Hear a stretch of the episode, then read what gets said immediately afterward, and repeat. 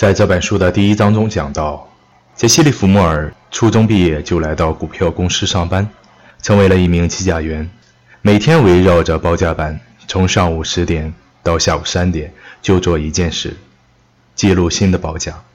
他曾经在上学时用了一年时间完成了三年的数学课，所以对于数字有着异于常人的敏锐，每天不断地记录着股票的报价。并且超强的记忆力让他清楚地记得每只股票发生的所有变动细节，而且已经关注到股票的变动有其规律。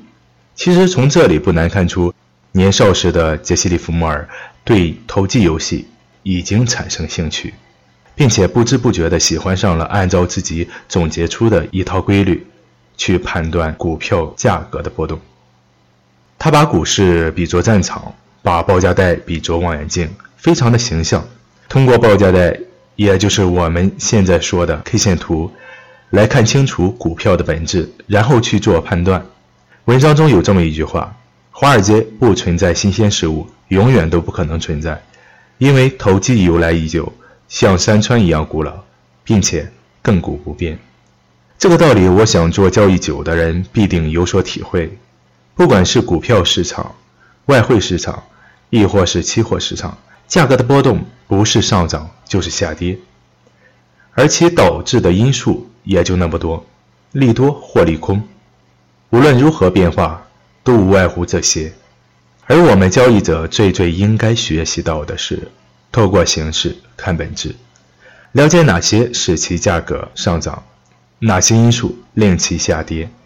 知道了这些，并且想办法去记住，一定会对你的交易有所帮助。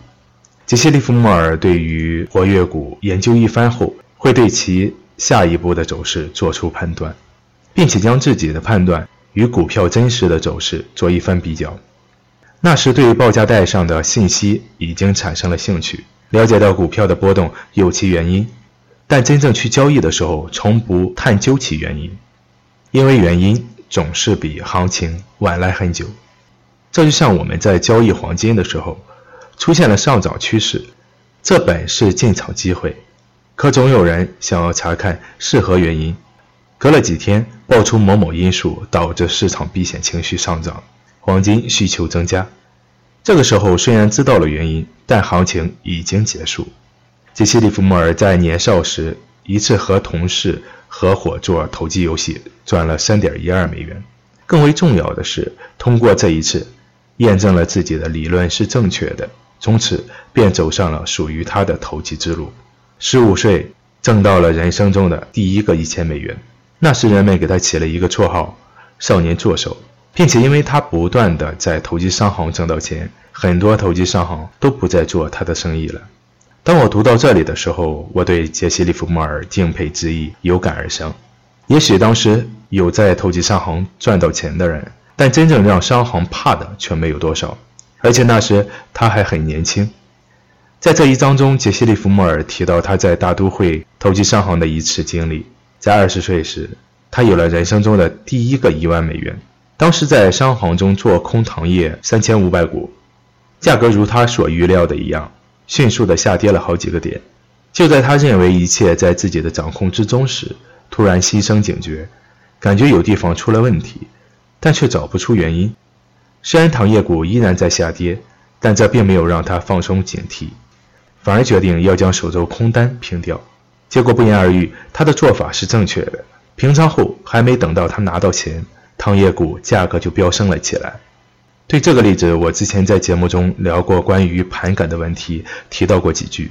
对于杰西·利弗莫尔的这一举动，没有长时间做过交易的朋友可能会认为这是神来之笔，这也许是。杰西·利弗莫尔被命运眷顾的一次神操作，但我个人认为这并非是侥幸。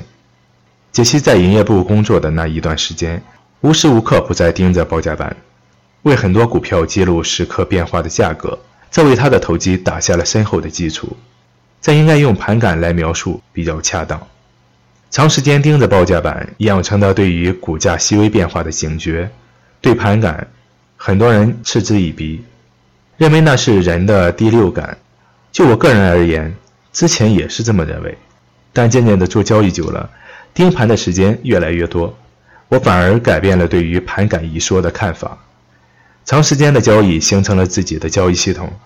我们常说进场点位的把控是非常重要的，但如何选取你认为合适的点位，这是一个具体的问题。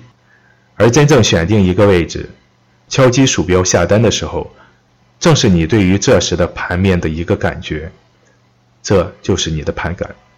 从第一章我们不难体会到，一个真正能在交易市场挣到钱的人，首先第一点是你要喜欢这个市场。喜欢自己的交易，并非仅仅是为了赚钱而交易。这个过程更多的是完善自己的交易系统，提升自己的交易水平。做到这两点，钱财自然而然地进入你的口袋。我是张宇，在外汇市场交易多年的老司机。我正在搭建自己的交易圈子，里边都是做交易的朋友，大家一起交流行情，一起去做交易。感兴趣的朋友，请添加我的微信：hsczyg。也就是汇市财经宇哥的首拼字母。今天的节目就到这里。如果您认同我的观点，请点赞转发，谢谢收听，下期我们再见。